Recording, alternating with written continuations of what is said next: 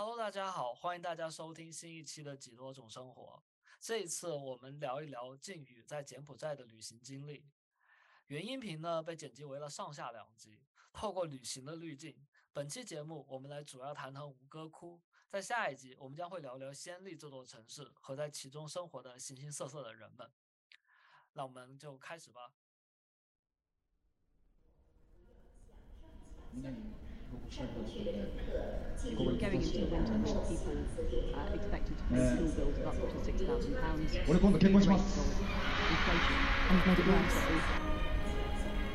上不去的乘客，请您自觉等候。欢迎大家回到我们的节目，我是 Think。我是静宇。嗯，好，那我们今天聊一聊我过去大概半年多，自从我搬来新加坡以后的旅行经历好了。 对我大概去了两次美国，嗯，一次印尼，两次泰国，还有马来西亚，还有柬埔寨。对，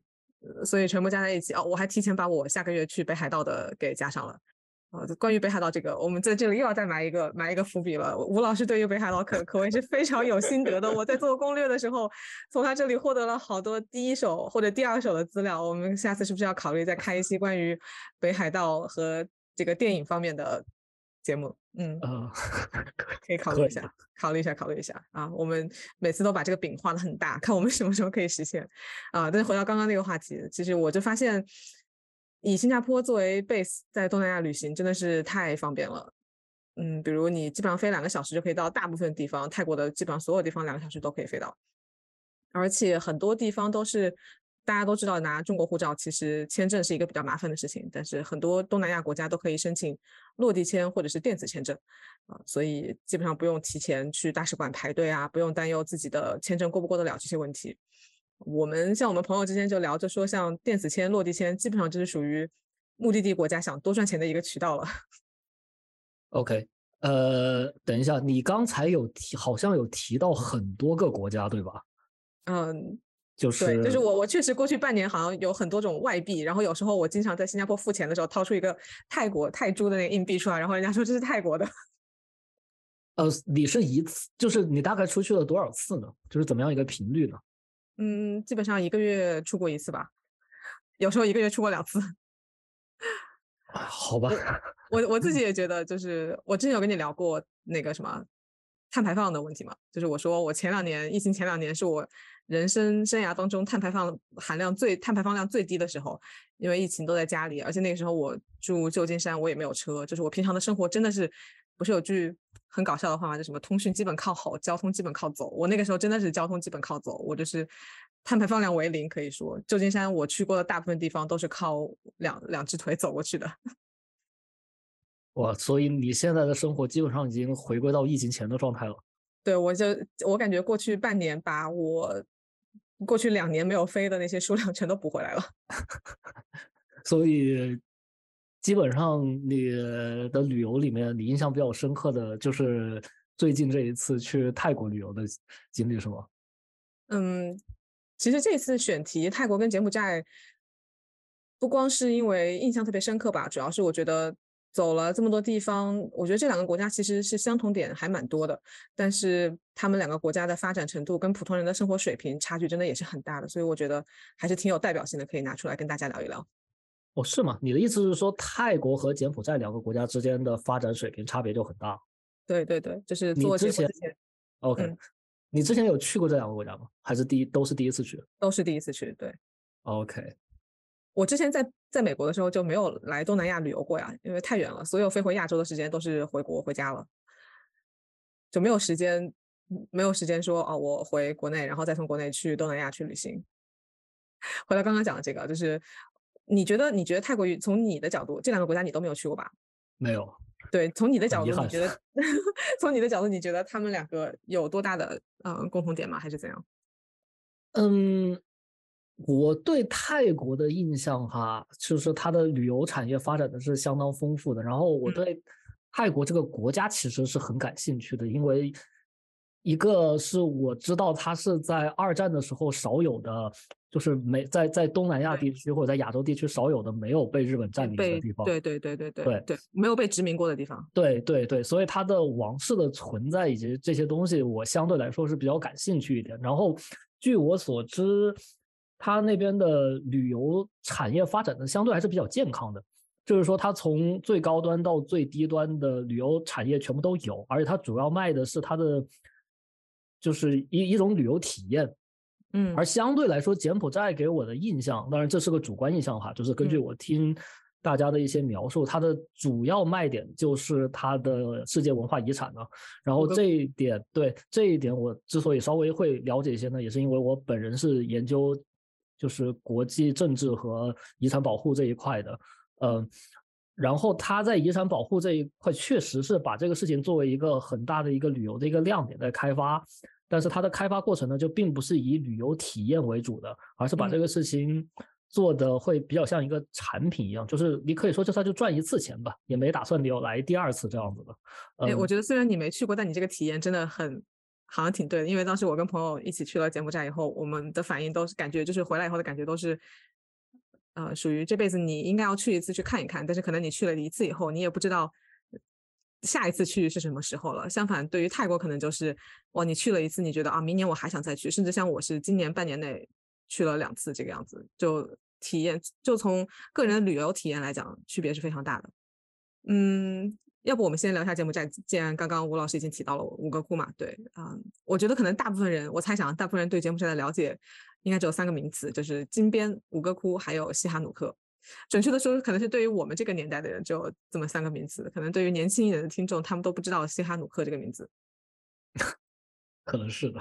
已经年代有一点久远了。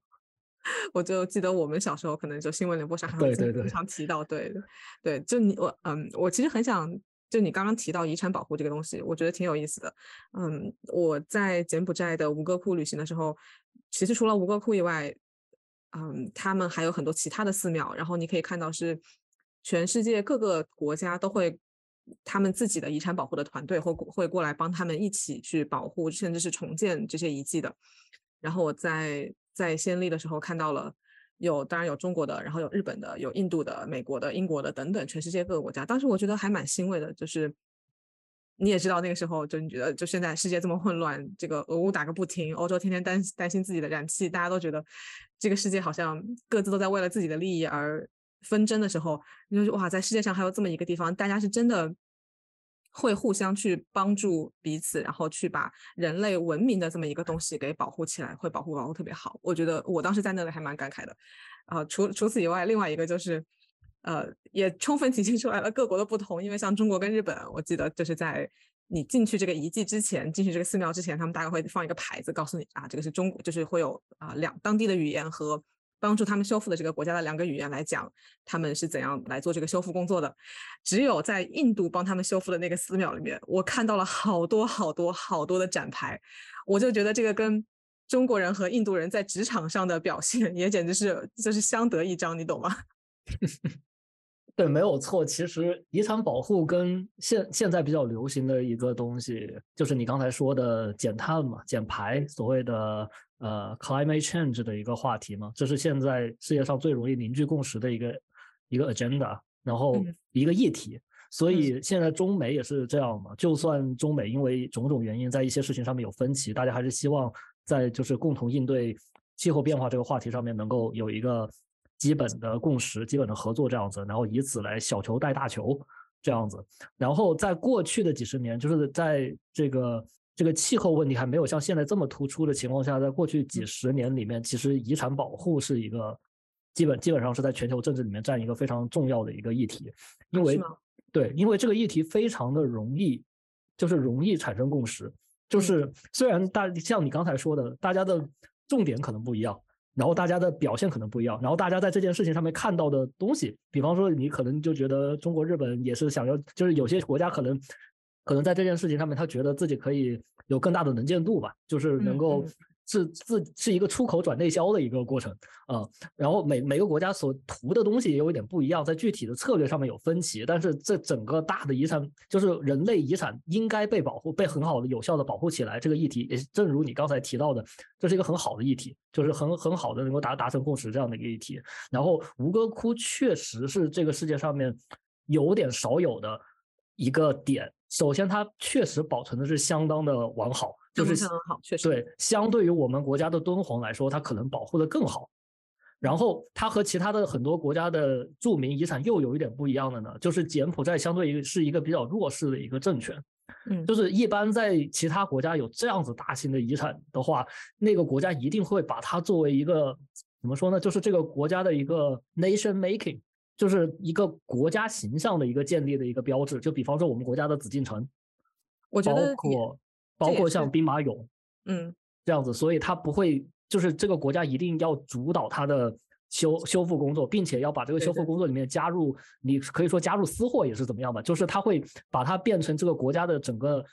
叙事的一历史叙事的一部分。就是这样形成一个国家的国家认同的一个体系，但是相对来说，就是柬埔寨这个国家在这方面，它既没有这个很大的这方面的诉求，也没有很大的这个能力，所以它变对，所以它变成了一个很好的一个全，就是联合国教科文组织的一个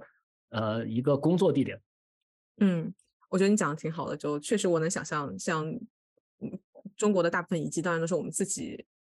我们自己主导，然后去修复的嘛。我很少有想到说有什么是国外会帮助我们来做的一些东西啊、但是真的在柬埔寨，基本上全部都是靠外国。我刚刚少提到了一个国家，就是法国，因为呃，当然除了现在有很多也是法国在帮忙修护以外，吴哥窟最早最早也是一个被被一个法国人发现的啊、我不知道你知不知道这个事情，就是也是一个法国人在，他好像是在这个原始丛林里面寻找某种昆虫还是什么的时候，然后意外的在树林之间发现了一个这么惊人的遗迹，当时大家就全世界都震惊了这个样子。对，因为法国人就是在十九世纪后半期这样子，很然后包括二十世纪的很大一部分时间，法国都在东南亚，就是嗯所谓的印度支那这一块吧，嗯有非常大的存在。然后他们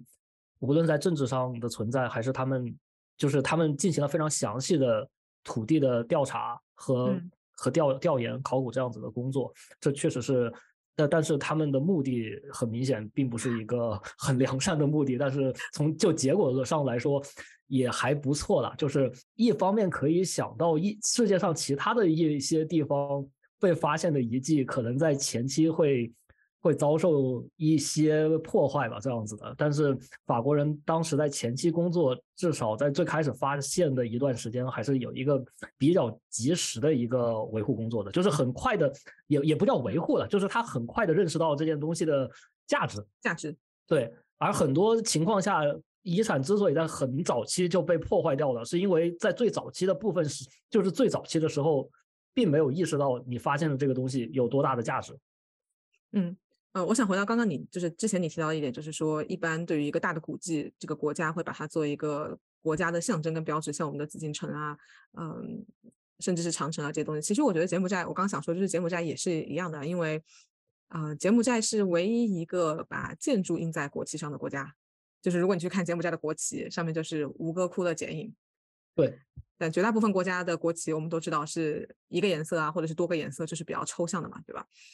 呃，其实我觉得这个想法还挺好，我不知道你怎么想，我觉得这个想法挺好的。就你在印度国旗上印一个泰姬陵，然后你再去这个埃及国旗上印一个金字塔，我我真的是真真的这么想，因为我我在想这个事情的时候，我就说，哎，我去看一下埃及国旗长什么样子，然后我发现啊，我果然没什么印象。我相信可能很多人也是跟我一样，就压根儿不知道埃埃及的国旗长什么样子。就是就比如说有什么奥运奖牌榜放在那儿，你如果你不去看这个国家的名字，你不知道这个国，你从这个国旗你猜不到这个国家的名字。嗯，如果你把这个国旗 上面换成金字塔的话，估计大家马上就能够就能够了解了。这是一个很好的想法。没有，就是脑洞有时候太大了。哦，说到国旗这个，我觉得算是一个冷知识吧。那我们呃，就我在柬埔寨的这一趟旅行，因为是跟当地的一个导游，大概全程两天在一起嘛，所以还知道了好几个呃冷知识。比如说，你你知道吴哥窟所在的那个城市叫做暹粒，对吧？嗯，暹粒它的英文我们叫或者呃应该是英文了，就是 Siam Reap。嗯，名字其实挺有趣的，它在高棉语里面的意思是战胜了 CM 当年的泰国嘛，基本上就是也也不能完全一样了，因为有很多这个王朝的变迁啦，然后包括他们，嗯，就是暹罗，然后缅呃缅甸啊、还有柬埔寨，他们这几个这就当年的高棉王朝，柬埔寨是就当年的高棉王朝嘛，然后还有缅甸，还有暹罗，他们当年各种战争，互相这个国土的各种变化啊等等。啊、但是反正当时暹罗与高棉之间的战争是高棉获得了胜利，于是他们把这个地方就改名字叫做，大概的意思是战胜了暹罗，所以它现在名字叫 CM Rip，我觉得还挺有趣的。呃，对，是是这样的，就是东南亚的历史，尤其就是印度支那半岛上的历史，其实是很有趣的。所以这又这可以扣回到刚才你说的，为什么要就是在国旗上面放上放上一个建筑是一个很有趣的事情呢？因为就是在七十年代以前啊，在二十世纪七十年代以前吧，大家还是会觉得我，当然现在很多人可能也是持这样的一个观点，就是觉得。文化遗产嘛，当然就分为两种吧，一种就是物质文化遗产，就是我们说到的像吴哥窟这样，包括我们国家的紫禁城啊、兵马俑啊，甚至长城这样的这样的物质文化遗产。然后还有一种呢，就是非物质文化遗产，就比方说，就比方说一些做手工艺的，或者像京剧。对不对？这就是一种传承下来的一个非物质文化遗产。但是在七十年代之后呢，哎，这这一点跟澳大利亚还有一点点关系。不过这个这个就 暂时不讲这么多。呃，就是说在七十年代之后呢，大家普遍认为这两件事情其实不能够分得很清楚，因为物质文化遗产很大程度上它代表的也是一种文化的解读。比方这个就很好的扣回了你说的这个点，就是吴哥窟到底意意味着什么呢？它对于高所谓的高棉帝国，就是今可能就是今天的柬埔寨来说，它是一种国家的骄傲。所以我就是说，很多国家的这么大的，呃，一种有国家象征意义的，呃，遗产保护，很大程度上都是希望和他们国家这个国家的国家论述之间嵌合在一起的。其实我觉得这是很有意义的、很有意思的话题，就是说吴哥窟对于当年的高高棉王朝意味着什么？嗯，据我所看过的一些纪录片啊和我的阅读，其实可以说高棉王朝是在修建了吴哥窟以后没有多久，嗯，输掉了战争，然后可能又跟洪水啊等等种种原因，然后他们从吴哥窟所在的暹粒。然后搬到了现在的首都柬埔寨现在的首都金边，然后就重新开始了新的一个构建，因为金边也是在河边的嘛，就是然后柬埔寨啊不不是柬埔寨，就暹粒也暹暹粒旁边也是有河有湖的，就是他们从一个有水的地方搬到了另外一个有水的地方。那你你也可以说这个整个动作就是意味可以相当于说意味着高棉王朝的衰落嘛，因为可以讲吴哥窟可以是那个可以说是那个年代他们最鼎盛的时期了。嗯，我在吴哥窟，我觉得很震撼的就是所有的石雕，我真的觉得哇，我我难以想象这些东西需要多少时间去完成。就是你去看吴哥窟，跟你去看中国的这些传统的物质文化遗产是非常不一样的。我觉得中国的很多物质文化遗产是它做的那种精美精细的程度，你是你会觉得赞叹。就我去，比如说我去故宫博物馆的时候，我会赞叹，我会觉得哇，这些珍宝啊，然后呃。瓷器啊，等等种种，就是非常非常精美的一个状态。而我在吴哥窟就是被它的那种，一个是跟宗教文化相关的东西吧，我觉得有一些神秘色彩。然后另外一个就是他们基本上所有的石全部都是石雕，嗯，这种东西反正我在中国，我觉得我是没有还没有机会去看到。然后我就很想知道说，可能就跟你去看金字塔的感觉会有点像，就说当年在那种情况下，没有现代工具，人们是怎么能够把这么多大的石块石板。从很远的地方搬到这里，然后又通过什么样的方法把他们？又需要多少人？需要多少努力才能把他们做成这么精致的石雕的状态？就是很多很多的细节，不管是宗教里面的细节，还是说他们的战争的细节，有各种非常多不同的人物。嗯、当然我也不是这个专家，我觉得如果大家感兴趣的话，可以去看一下那本《吴哥之美》啊，在也有相应的纪录片，我就会讲非常的详细。呃，首先吴哥窟的体量确实是比一般的，就是一般的这种类型的建筑要大很多，所以这个首先你的第一下肯定是会给你一个很 sublime，这个就是一种崇高感，这个东西会立刻的给你带来。然后当你给你的这一个第一下的震撼之后，你再往上面仔细看，你会发现它在视觉上确实有它它的元素和逻辑是非常非常丰富的。嗯，对我。我想想我，我确实在第一次看到吴哥窟的时候有一种崇拜感，就可能跟我第一次看到故宫的时候的感觉差不多。嗯，对，就是你会觉得哇，就终于把一个你从电视上啊、图片上啊、网络上看到一个东西，突然以一个三 D 的方式呈现在你面前的那种那种崇高感。但是啊，我想说，因为我们当时的行程是这样的，第一天我们没有去吴哥窟，我们是去了暹粒周边的其他的一些寺庙啊、他们都有很多不同的风格、不同的宗教，有一些是以印度教为主的，有一些是以佛教为主的。那高棉王朝当年那个时代，也是他们从印度教以印度教为主，慢慢转变成以佛教为主的这么一个过程。所以你去看早期的寺庙，他们上面画的是更多印度教里面的故事和神啊等等细节，而后期修建的很多是以佛教为主的。对，然后第一天我们是去看了周边的其他的寺庙，然后第二天我们才去看吴哥窟。嗯，主要就是我们的导游讲说，如果第一天带我们看五看了吴哥窟，第二天你再回去看那些寺庙，你就不会有，你可能就不会去欣赏他们了，因为你你已经被吴哥窟的这种这个大小，它的这种就是 magnificent 这种壮丽吧，可以说你已经被它震撼住了。对，但是我还蛮我还蛮喜欢我们导游的这个安排的，因为第一天去看吴哥，第一天去看吴哥窟周围的这些寺庙的时候，他给我带来了另外一种震撼，就是异世界。不知道我们这里有没有机会可以在时间轴上配个图啊？回去我可以，如果有机会，我们的如果我们的技术水平可以做到这个的时候，呃，我们我们可以配一张图，因为我觉得真的，嗯，当时我们是住在暹粒的市区嘛，然后从暹粒市区开车到吴哥窟周围，然后我们经过了这个当年的城门，哇，那是我第一次看到四面佛，因为我是一个。你这吴老师，你知道我是一个没有没有宗教信仰的人，所以我对这些东西毫不了解。那真的是我人生第一次看到四面佛，然后真的是感觉要进入异世界了一样。整个佛，整个佛的这个头像非常非常的大，在城门之上，然后也是用石头雕刻出来的。因为这个时间已经这么久了，已经斑驳了，有一点点绿色。旁边是参天的大树，然后从你这个城门出去的时候的两边，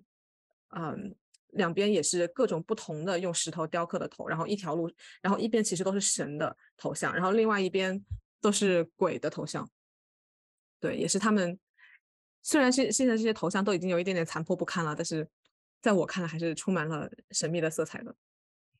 所以你会觉得它有一种，就是和你想象中，就是和我们现在当下的这个已经相对来说比较世俗化的世界，给人一种非常不一样的一种 vibe。一种怎么说，就是一种氛围体验，是这样吗？一个是非常不一样，当然非常不一样。另外一个是我其实很震撼的，因为不管你是在国内还是在其他地方，你去看遗迹、古迹等等，还有你不管你在博物馆还是在艺术馆看这些东西的时候，他们往往都是被保护的很好的嘛。而你去暹粒，你去吴哥窟，你会发现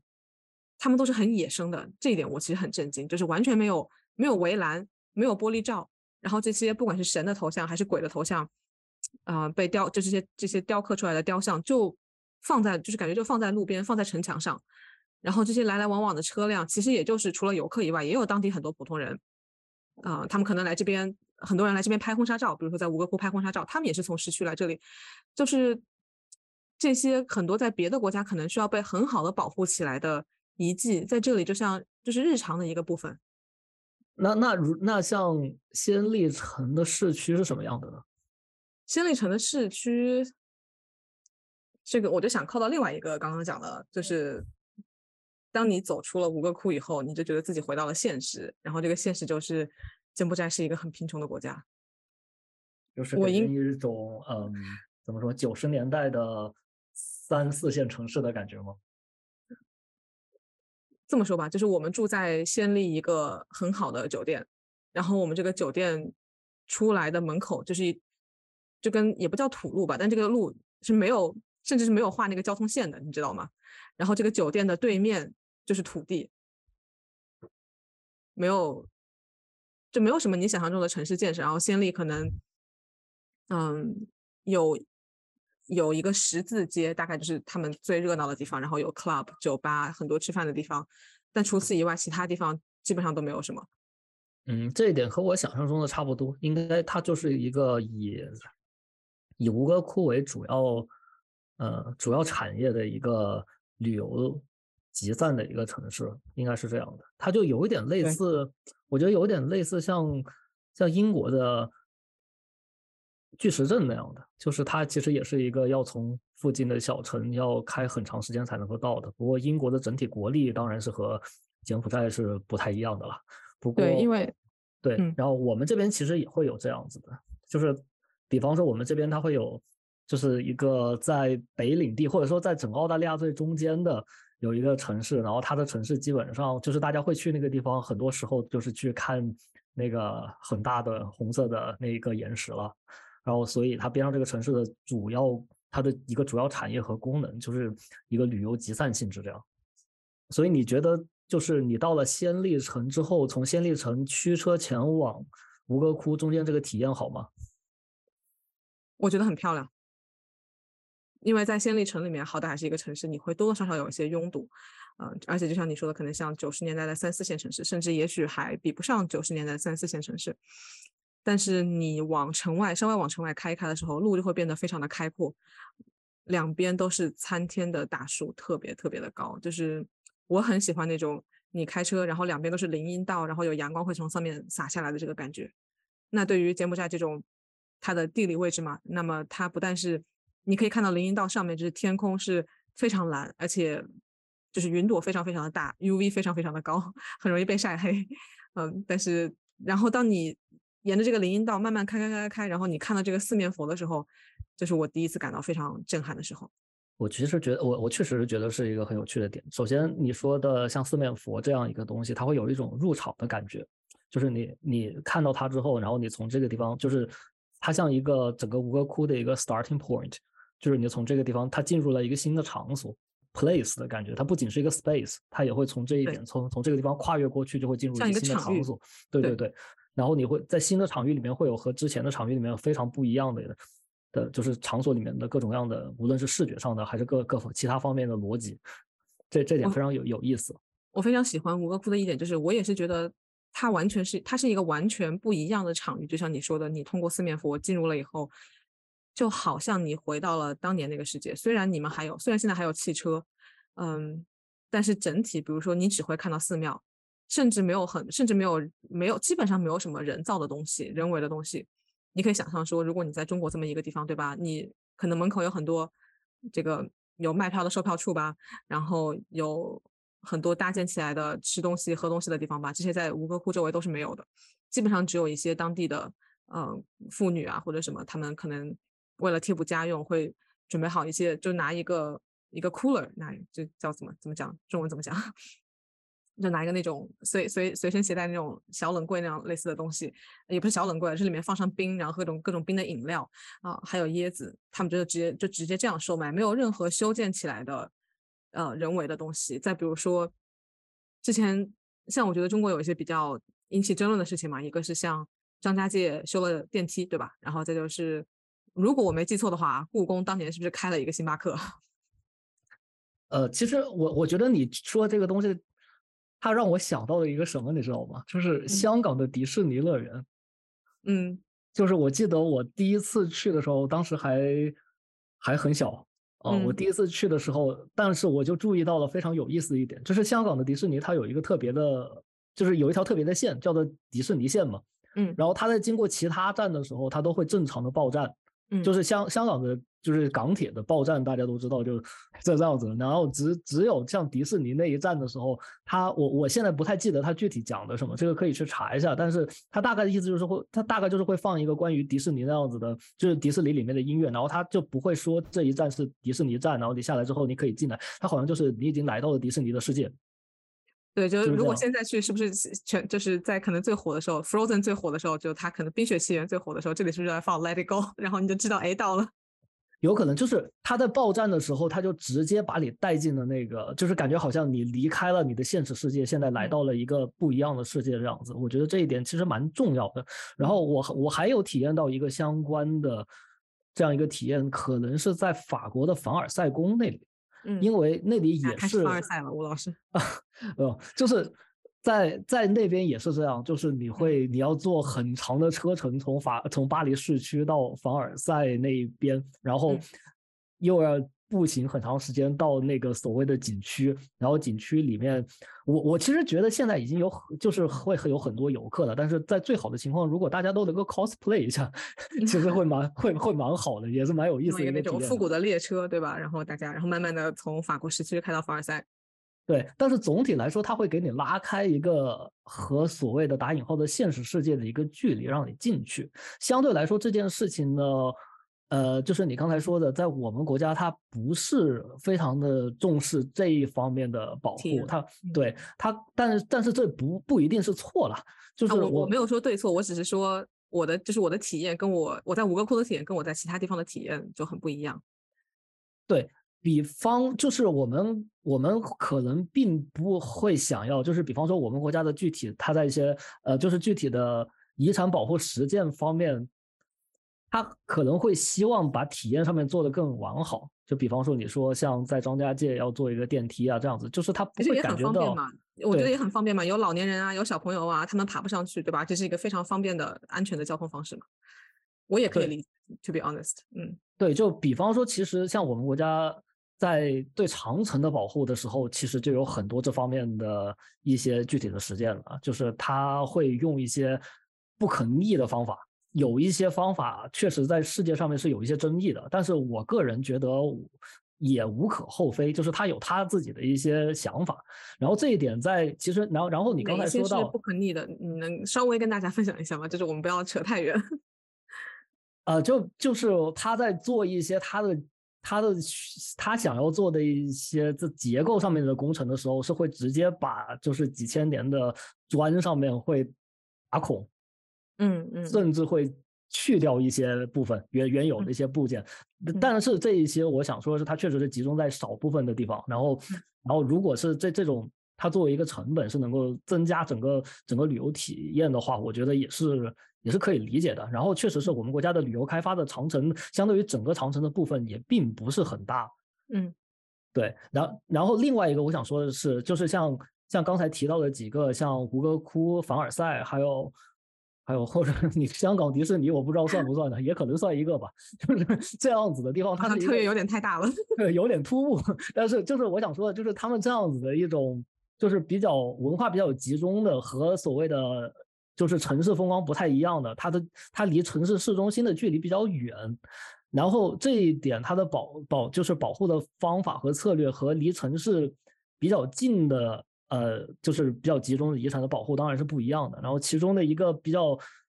你可以说是比较显著的一个例子，就是杭州的西湖啦。嗯就是像这样子，有我听到有很多人会有意见，就是说你不就是在西湖里面，你不会感觉自己进入到了一个就是和杭州不一样的场域，它好像和杭州就很类似了，就好像就只是杭州里面的一个公园。然后我知道有一些就是我们这个行业里面有一些朋友是对此是颇有微词的，但是确实这也是一个没有办法的，就是我们国家。呃的发展可能 超乎了很多人的 想象。它它比方说像杭州的发展，当然不可能，就是如果先例这个城市能像会像杭州一样这么这样发展，巨大的飞跃经经济飞跃和产业的一个集中的话，我觉得它很快也会把吴哥窟拉到它城市的逻辑里面来，这是很正常的。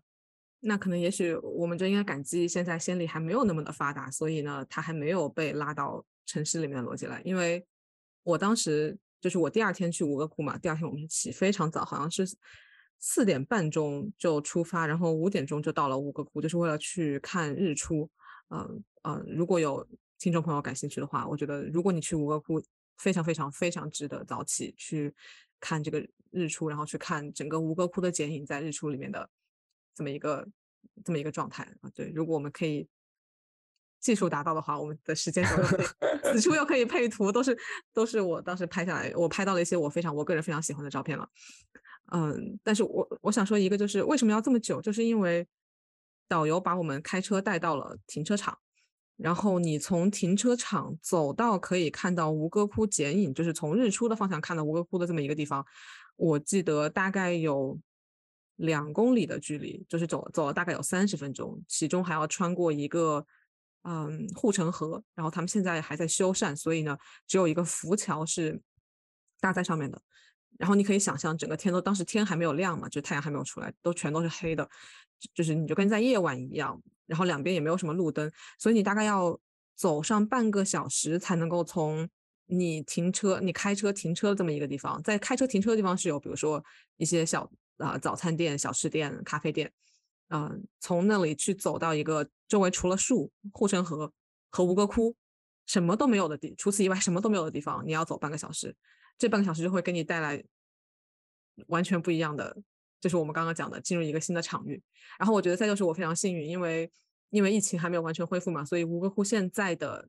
接纳的旅客人数比它的高峰时期可以说是少了非常非常多。大概在疫情前，吴哥窟一年要接待两百五六十万的游客，就相当于每个月有嗯，我现在数学不太好，二十万。差不多，嗯，差不多每个月有二十万人。哦，当然这个不是平均的了，因为它可能有好几个月是雨季，那基本上可能没有什么人去，然后其他季节是其他季节是旱季，可能游客会比较多一点。而我去的时候，可能也就一万多人、两万人，大概就可能是是疫情前的十分之一、二十分之一的人流数。对，嗯，到了什么地步？就是我去的，从他们为了鼓励大家来吴哥窟吴哥窟旅游嘛，他们买门票现在改成了买一送一，就你买一天送你一天，然后你玩两天，其实只需要付一天的钱。这个在买门票的地方，是你在完全进入，可以说是这个古城在进入的之前，可以说是在这个市区到古城的边边上的这种感觉。你可以想象，我们从市区可能开个十几分钟出来，先去买门票，然后买了门票以后，再开十几分钟，才到我刚刚讲的四面佛，然后你觉得自己要进入一个新的场域，然后参天大树林荫道，然后可能要再开个十几分钟，才到吴哥窟的停车场，然后你再从停车场走路半个小时，在天黑的情况下走路半个小时，你才能够看到日出下的吴哥窟。所以哇，真的就是你看着那个天一点点亮起来的时候，然后从一个隐隐约约的黑色的影子，能够看到我，我觉得我拍下来的照片，我不知道是佛光还是什么打在上面的那个那个那个状态，我真的个人从来没有过这样的体验。你说你这个 听起来非常像我们国家的古典园林的造园技巧啊。哦，对啊，但是这么讲吧，就是我举个例子，我去兵马俑的时候是什么样的？就是我从我住的地方坐地铁还是公交，然后到了可以去看兵马俑的地方，然后下来以后找了个导游，然后去买了个门票，排队买了门票，然后买了门票以后进去，没走一会儿你就可以走到看兵马俑的那个很大的那个房子或者说房间或者怎么怎么那个那个场所吧，怎么讲吧。是的，我我现在就是在当代吧，中国的这就是我们国家，它可能一些就是做相关的旅游、旅游开发、遗产保护的一个主要思路是一个，呃，他会比较注重体验吧，应该是这样，他就很希望很快的把那一道硬菜给你上上来。啊，对，就是在传统的中国的思维里面，并不太是这样的。就比方说，我们国家的很多，就是像苏州的古典，当然苏州的古典园林现在它也就是它的动线跟当年已经不太一样了。嗯，嗯，也是为了方便游客的体验嘛。对对对对，它就是开门的部分和以前的不是很一样。他现在很喜欢一开门，你一进去就能够立刻进入到它的一个主园林的部分。当然呢，这也无可厚非，因为作为一个旅游景点，它还有很多别的考量，比如说集人人员集散和防火这这些问题。但是在古代，因为呃也不叫古代了，就是在传统中国的那个阶段呢，它这些都是私园，它不是公园。所以他很喜欢做一个事情呢，就叫做 欲欲扬先抑，嗯就是因为我们就是所谓的私园也不会很大了，也就是一个小池子，如果你直接进去看到了，你就不会很有感觉，所以他故意把入口的部分做的比较窄一点，做的比较小一点，然后又没有什么光，然后等到你行进经过那个过程一出来，就经经过那个走廊一出来，突然一下看到它的整个园林的景观，你就会觉得。觉得这这个就是进入到了一个和外面不一样的这样一个场域了。就是你刚才说到吴哥窟相关的入口这样一个体验，让我突然想到了这一部分。嗯，我并不知道他们是不是就是主动做这样子的一个一个策划的，或者只是巧合吗。应该不是主动的策划吧，就是当年的整个整个古城吧，可以说是你有四个城门嘛，然后吴哥窟包括一些别的寺庙，其实吴哥窟并不是在这个古城最正中间的，是另外一个寺庙是古城正中间的。嗯嗯，对，所以应该是以前的就相当于以前的整个遗迹现在被搬到了，就是现在的现在现在的暹粒市区是在整个遗迹之外新建起来这么一个地方。呃，这一期的时长差不多了，那我们今天就先聊到这一边，然后也感谢靖宇分享他在吴哥窟的相关的体验。好，下一集我们来聊一聊暹粒这座城市，然后靖宇在其中旅游的感受，以及和其中形形色色的人们打交道的故事。好，那就感谢大家今天的收听，我们下期节目再见。